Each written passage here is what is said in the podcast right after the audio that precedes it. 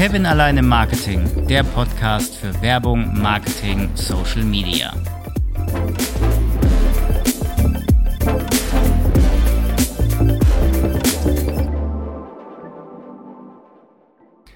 Der ein oder andere hat es vielleicht mitbekommen, passiert ist es, zumindest meiner Ansicht nach, eher heimlich, obwohl ich es immer, zumindest mit einem halben Auge, irgendwo im Netz gelesen habe. Das dänische Bettenlager hat sich umbenannt und firmiert nun unter dem Namen Jysk, geschrieben J-Y-S-K. Aber warum? Gehen wir heute der Sache mal ein wenig auf den Grund und gehen erstmal ins Geschichtliche. Am 15. März 1979 gründete Lars Larsen das Unternehmen und startete am 2. April 1979 in Aarhus, der zweitgrößten Stadt Dänemarks, das operative Geschäft mit der Eröffnung eines Fachgeschäfts für Schlafzimmereinrichtung. Das Fachgeschäft hieß Jysk Sengetøjslager, zu Deutsch jütisches Bettwäschelager. Jütisch deswegen, da Aarhus im Osten Jütlands liegt. Das Jütland an sich ist der westliche Teil Dänemarks und bildet das gesamte dänische Festland, während die anderen Teile Dänemarks sich über Inseln erstrecken.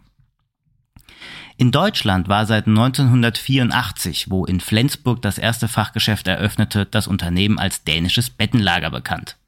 Bei der Expansion nach Deutschland, übrigens dem ersten Auslandsmarkt überhaupt, wurde der Name aus pragmatischen Gründen einfach in die Landessprache übersetzt genau wie anschließend auch in Österreich oder in Norwegen und Schweden. Nun die Umbenennung.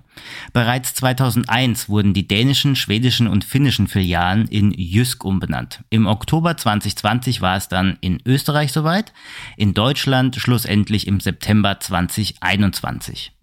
In der Welt sprach Jan Bog, Vorstandschef von Jysk, über die Umbenennung. Zitat wir sind heute weit mehr als ein Bettenlager. Wir sind ein Einrichtungsunternehmen.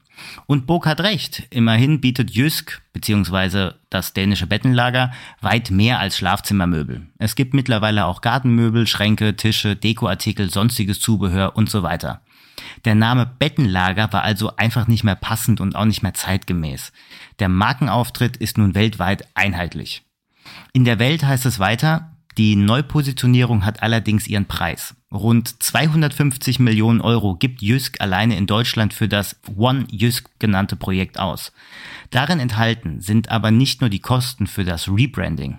Wiegelt Landeschef Christian Schirmer ab. Die Niederlassungen werden gleichzeitig auch umgebaut. Store 3.0 heißt das entsprechende Modernisierungsprogramm für die kommenden drei Jahre, das einen neuen Ladenbau vorsieht. Dazu LED-Beleuchtung und elektronische Preisschilder. Aber auch das Sortiment wird angepasst und erneuert und unter dem Oberthema Skandinavisch Schlafen und Wohnen beworben. Ob die Kunden trotz der positiven Erfahrung namens Jysk in anderen Ländern den neuen Namen annehmen, bleibt abzuwarten. Ich persönlich würde mal sagen, ja, denn, so zumindest meine Meinung, eine richtige Markenbeziehung von Kunden zum dänischen Bettenlager habe ich nie wahrgenommen. Es gibt auch andere Beispiele, wo eine Umbenennung der Marke hohe Wellen geschlagen hat. Man denke hier nur an die Umbenennung von Rider to Twix oder Capri-Sonne zu Capri-Sun. Gerade bei mir steigen bei Capri-Sonne Kindheitserinnerungen hoch, bei Capri-Sun eher Brechreiz. Wie ist es bei dir? Warst du denn immer mal wieder im dänischen Bettenlager und wirst du dem Unternehmen auch unter dem Namen Jysk die Treue halten? Schreib mir gerne mal eine Mail oder lass mir unter podcast.de einen Kommentar bei meinem Podcast da. Das war's heute schon von mir mit einem kurzen Einblick in die Umbenennung und die Hintergründe vom dänischen Bettenlager in Jysk.